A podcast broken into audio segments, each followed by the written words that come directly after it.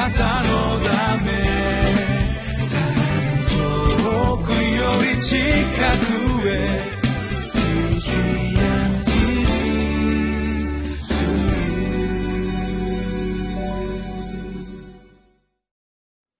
こんにちは。岸田北聖書協会牧師の栗原澄人です。9月9日土曜日。タイトルは「忘却の結果は裁き。悟りの実は回復」苦しい時の神頼み。そのことについて今日は考えてみたいと思います。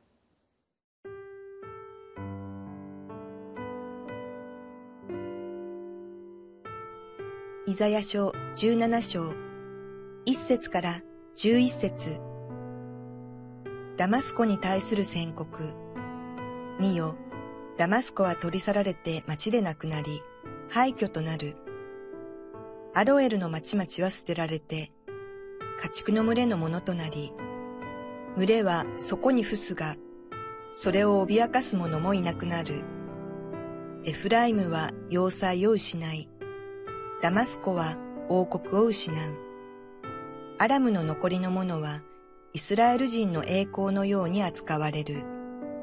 万軍の主の見告げ。その日、ヤコブの栄光は衰え、その肉の脂肪は痩せ細る。借り入れ人が立ち穂を集め、その腕が穂を借り入れる時のように、レファイムの谷で落ち葉を拾う時のようになる。オリーブを打ち落とす時のように、取り残された実がその中に残される。二つ三つの熟れた実が小杖に、四つ五つが実りのある枝に残される。イスラエルの神、主の蜜げ、その日、人は自分を作られた方に目を向け、その目はイスラエルの聖なる方を見、自分の手で作った祭壇に目を向けず、自分の指で作ったもの、アシェラ像や香の台を見もしない。その日、その堅固な町々は森の中の見捨てられたところのようになり、かつてイスラエル人によって捨てられた山の頂のようになり、そこは荒れ果てた地となる。あなたが救いの神を忘れて、あなたの力の岩を覚えていなかったからだ。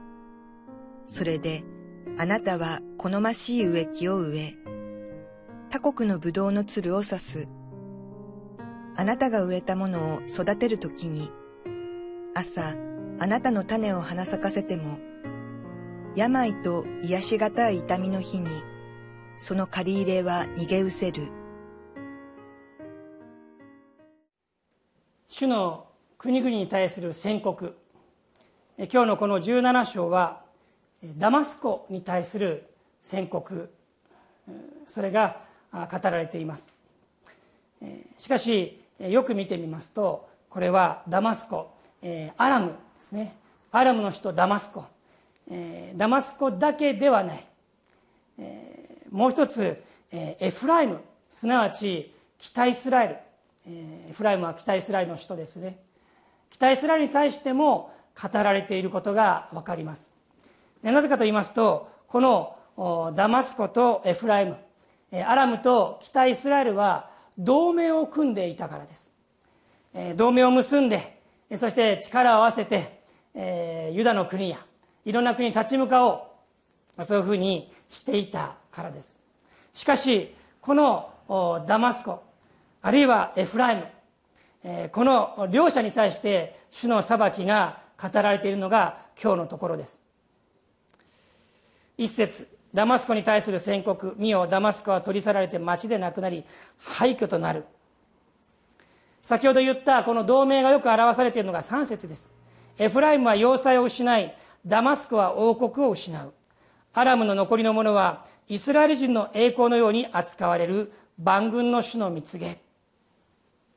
このようにして、えー、ダマスコそしてエフライム、えー、この両者に対する主の裁きが語られていきます。しかし、えー、そこにですねわずかに残される人々がいたということが分かります。6節。オリーブを打ち落とす時のように取り残された実がその中に残される。二つ三つの熟れた実が梢に四つ五つのが実りのある枝に残される。イスラエルの神主の蜜げ。二つ三つの熟れた実。四つ五つ。その実りのある枝に残されるっていうんです。つまりそのような裁きを宣告されながらそういう裁きがなされていくんだけれども残される人がいるんだ。全滅じゃないんだっていうことがここで語られているんですね。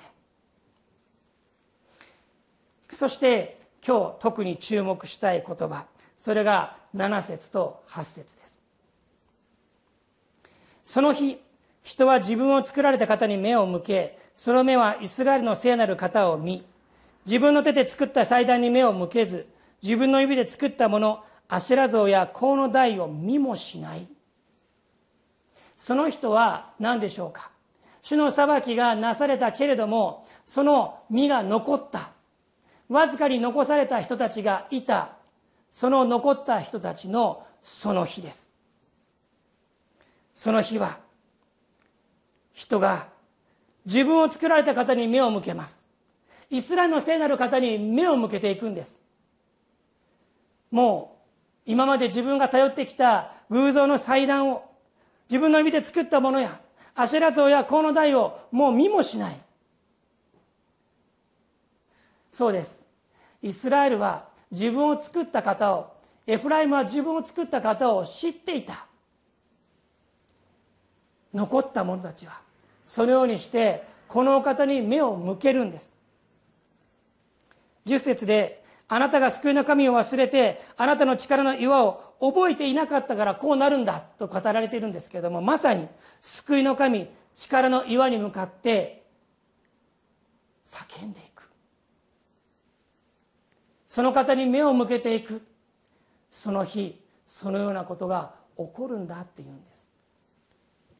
最初に言いました。こういうのを何て言うか。こういうのを苦しい時の神頼みって言うんです。あまりキリスト教的じゃないかもしれません、え、そんなことをですねあまりこの説教の中で聞いたりはしないと思うんです。でもどうでしょうか。これはまさに苦しい時の神頼みではないでしょうか。どうですか皆さん。苦しい時の神頼み聞いて。そんな調子のいいこと。そんなこと言ったってどうせ聞いてはくれないよ。そういうふうに思うでしょうか？でも今日の箇所から私たちは苦しい時に神に頼む。そのようなものである。もっと言えば苦しい時に神に頼まないんだったら一体どうどういう時に頼むんですか？私たちは本当に祈るのに乏しいものです。神様の前に本当に声を上げるのに本当にこの少ない乏しいものだと思うんです。でもこうやって苦しみにあった時に神様の懲らしめにあった時にもう他の頼るべきものではない。今まで自分が頼ってきたものではなくて神様に目を向けていくということ。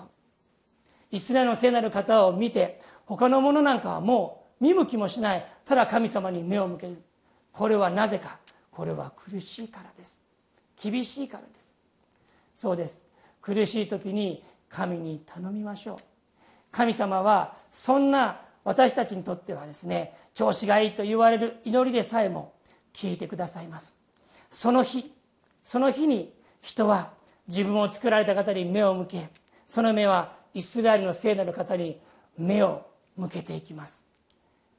どうか苦しい時に神様に頼んでみましょう。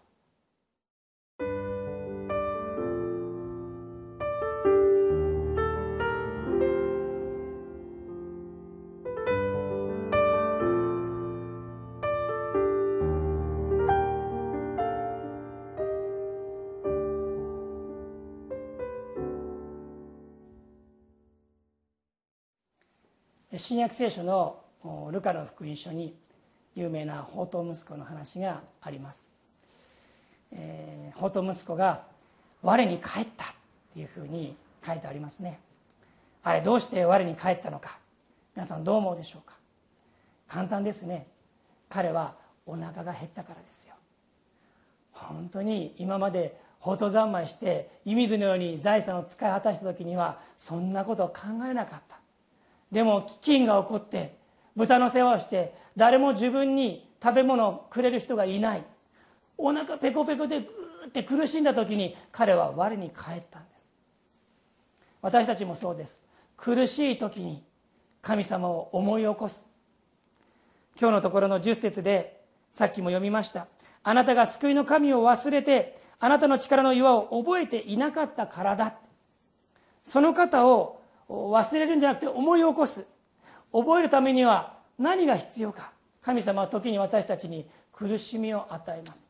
苦しみにあった時に覚えてください。この苦しみを与えているのも神様だ。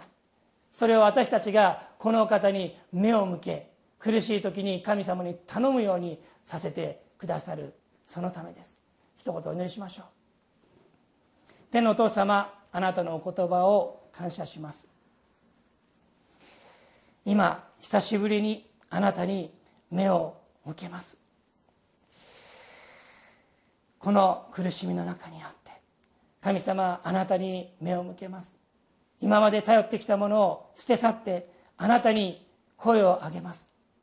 どうぞこの私の叫びを聞きあなたの助けを私に与えてくださいますようにお願いいたします。イエス・キリストの皆によって祈ります。アメン。なたのため。遠くより近く。